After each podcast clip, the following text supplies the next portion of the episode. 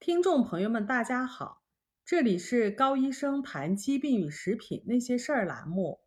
开始正题之前呢，先给大家讲一个比较有特色的病。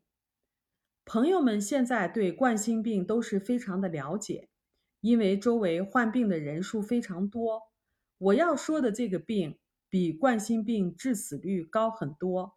这个病最早出现在我国黑龙江省的克山县。所以病的名字就叫做克山病，这是一种心肌病。一旦患上了以后呢，病死率高达百分之九十八。通过多年的研究，最后医学家们发现，这个病主要存在于从我国东北到西南的广大土壤中缺乏硒的带状地带。硒是一种微量元素。没想到缺乏会有这么严重的后果。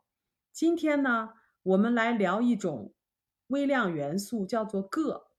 尽管现在对铬的了解还不是太多，但是科学家们已经发现，胰岛素的功效离不开铬。胰岛素需要铬来激活，才能够发挥其降血糖的功能。换句话说，缺乏铬，即使有足够的胰岛素。因为胰岛素缺乏活性，而不能有效的把血液中的糖送到细胞里面，因而血糖水平也就难以降下来。这也就等同于身体对胰岛素的耐受。另外，科学家们还发现，铬还是抗氧化剂。铬有三种形式：零价的叫铬元素，正三价铬和正六价铬。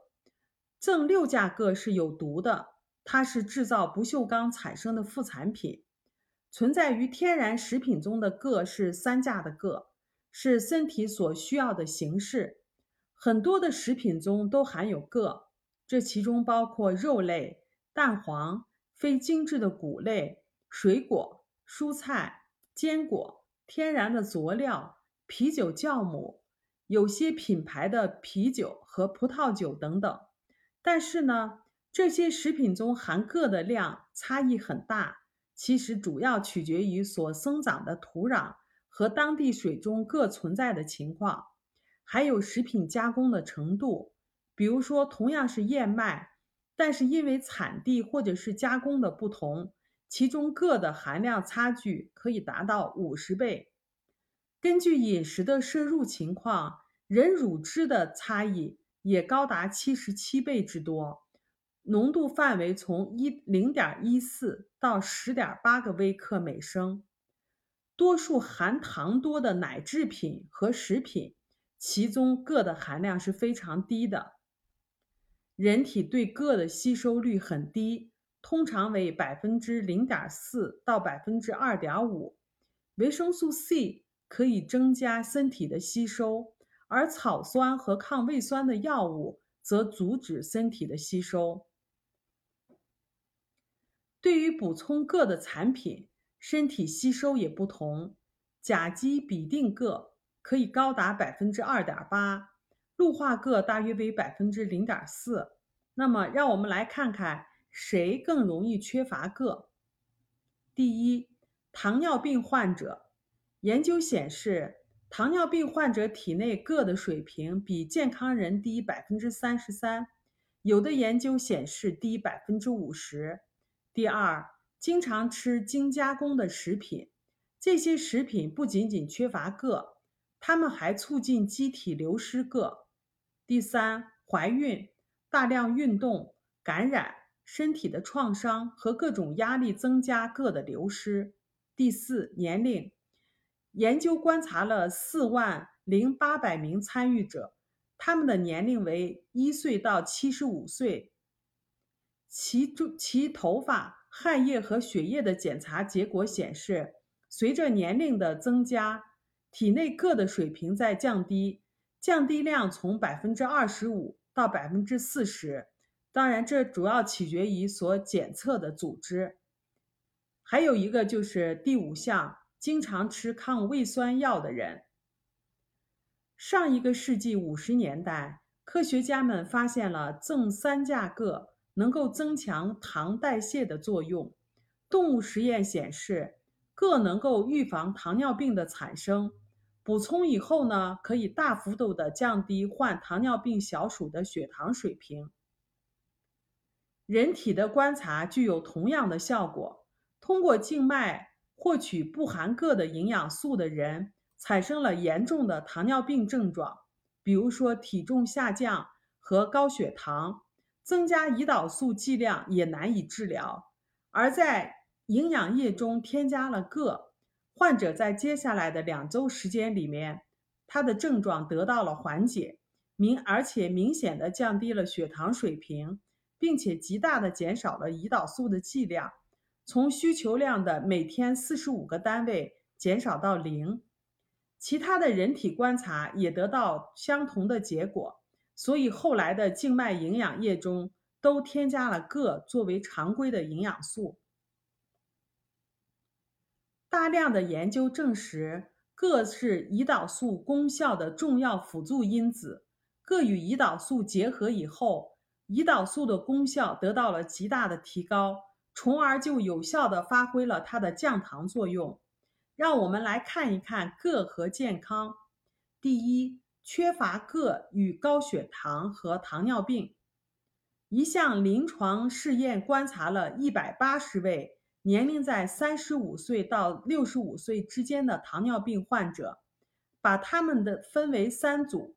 一组是补充一百个微克的甲基吡啶铬，每天两次；一组是补充了五百个微克的甲基吡啶铬，每天两次；一组为没有补充铬的对照组，持续了四个月。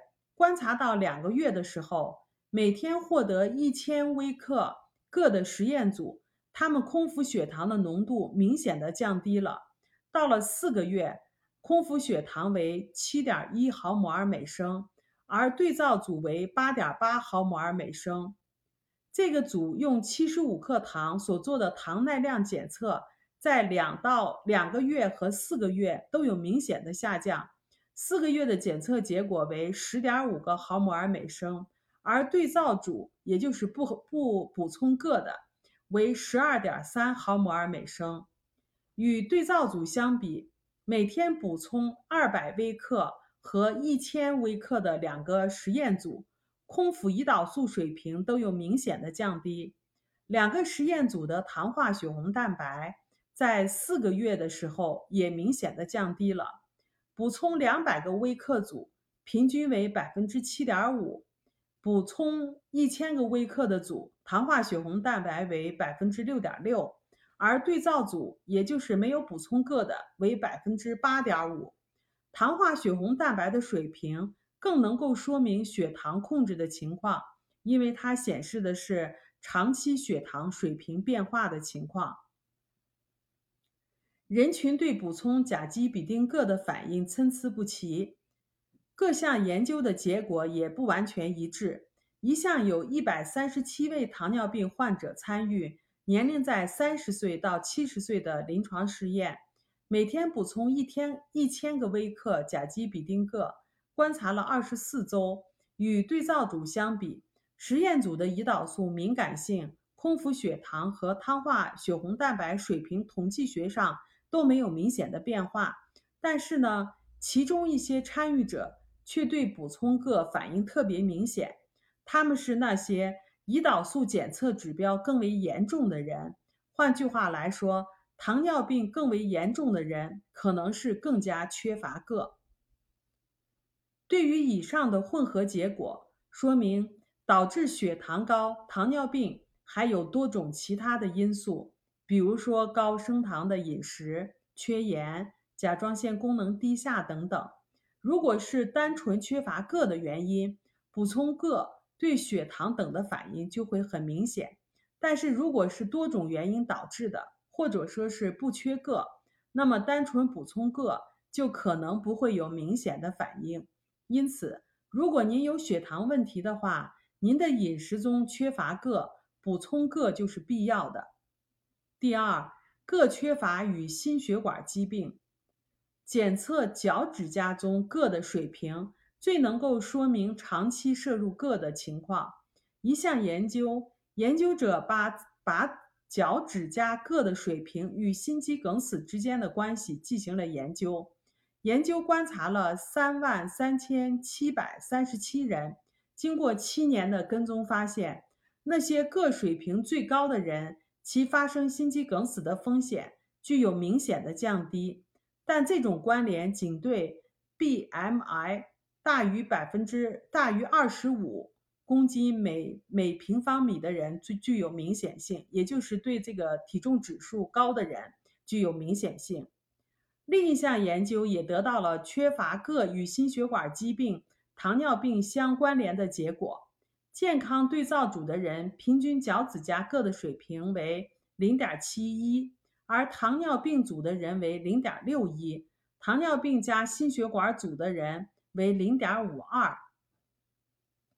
欧洲的研究也得出了类似的结果。患病人的平均脚趾甲铬的水平为1.1每毫克每公斤，健康人为1.3毫克每公斤。以上的结果说明，脚趾甲铬的水平与心肌梗死发生的风险成反比。足够的铬摄入对糖尿病和心血管病的预防都是非常重要的。第三，铬与缺乏铬与代谢综合征，代谢综合征包括腹部的肥胖、高血脂、高血压、高血糖和低高密度脂蛋白胆固醇的水平，它们都是产生心脏病、糖尿病和中风的风险因素。而机体对胰岛素耐受是代谢综合征产生的核心因素，因此治疗代谢综合征就需要从饮食上干预。来提高机体对胰岛素的敏感性。一项前瞻性研究对年龄在二十到三十二岁之间的三千六百四十八人进行了脚趾甲铬的检测，跟踪了二十三年。结果发现，铬的水平越低的人，他的代谢综合症的发病率越高。